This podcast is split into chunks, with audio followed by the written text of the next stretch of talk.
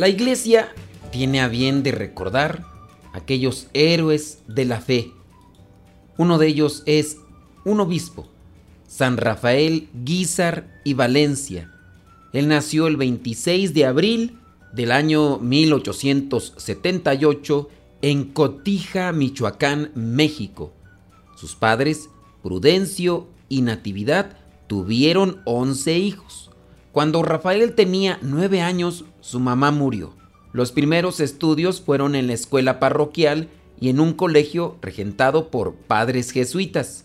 En el año 1891 ingresó en el seminario menor de Cotija y en el año 1896 pasó al seminario mayor de Zamora. Fue ordenado sacerdote el primero de junio del año 1901. En ese tiempo Rafael tenía 23 años. Era músico, compositor, conocía muchas canciones seculares, pero también, estando ya en el seminario, se dedicó a componer muchos cantos religiosos. E incluso tenía talento, porque muchos de esos cantos son muy conocidos. Era llamado misionero apostólico y director espiritual del seminario allá por el año 1905 en Zamora. Al ser director espiritual tuvo también sus encuentros con los seminaristas para orientarlos y ayudarlos.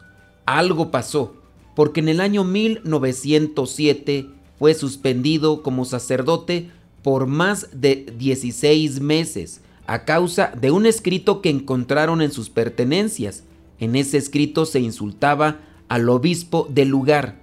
Durante todo ese tiempo no podía como tal celebrar misa no podía confesar, iba a rezar y participaba de misa como cualquier otra persona. Después de que murió aquel obispo, el autor de aquel escrito por el cual habían suspendido al padre Rafael Guizar y Valencia, confesó su pecado. En realidad se trataba de un ex seminarista. El padre Rafael Guizar y Valencia no dijo más. Cuando le quitaron la suspensión, regresó a trabajar con mucha alegría. En el año 1911 fundó en la Ciudad de México un periódico religioso para contrarrestar la campaña persecutoria contra la iglesia, que pronto fue cerrado por los revolucionarios. Obviamente no les gustaba que él dijera sus verdades en ese periódico, por la persecución que se hacía a los sacerdotes en la llamada época cristera, para poder ejercer su ministerio, el padre Rafael Guizar se disfrazaba de vendedor de baratijas, se hacía pasar por médico homeópata y hasta de músico, pues como sabía tocar varios instrumentos, en algún momento eso le ayudó para poder salir libre de aquellas acusaciones que se le hacían. Cuando se acercaba a los que estaban enfermos, obviamente no se revelaba como sacerdote, pero les daba a insinuar que sería bueno que ellos se confesaran. Los moribundos obviamente decían que eso no era posible, pues no había un sacerdote ahí cerca de ellos. Y entonces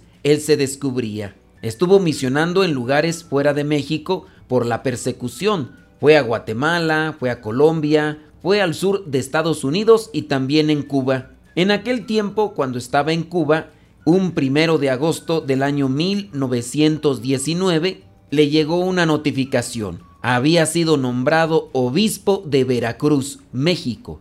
El 30 de noviembre de ese mismo año fue consagrado obispo en la Catedral de La Habana, Cuba, y fue hasta el año siguiente, en el año 1920, cuando tomó posesión de su diócesis en Jalapa, Veracruz. En el año 1921 logró rescatar y renovar el viejo seminario de Jalapa, que había sido confiscado en el año 1914 por el gobierno, pero nuevamente lo incautó otra vez apenas estaba renovado, reconstruido, pues había sido prácticamente abandonado. El obispo trasladó entonces la institución a la Ciudad de México, donde estaba funcionando clandestinamente y así permaneció durante 15 años. Era el único seminario que estaba abierto durante todos aquellos años que duró la persecución. Se dice que por aquellos tiempos llegó a tener hasta 300 seminaristas. De los 18 años que regentó la diócesis de Jalapa, nueve los pasó en exilio o huyendo, porque lo buscaban para matarlo. Así era en aquellos tiempos. En diciembre del año 1937, mientras predicaba una misión en Córdoba, Veracruz, sufrió un ataque cardíaco que lo postró para siempre en su cama.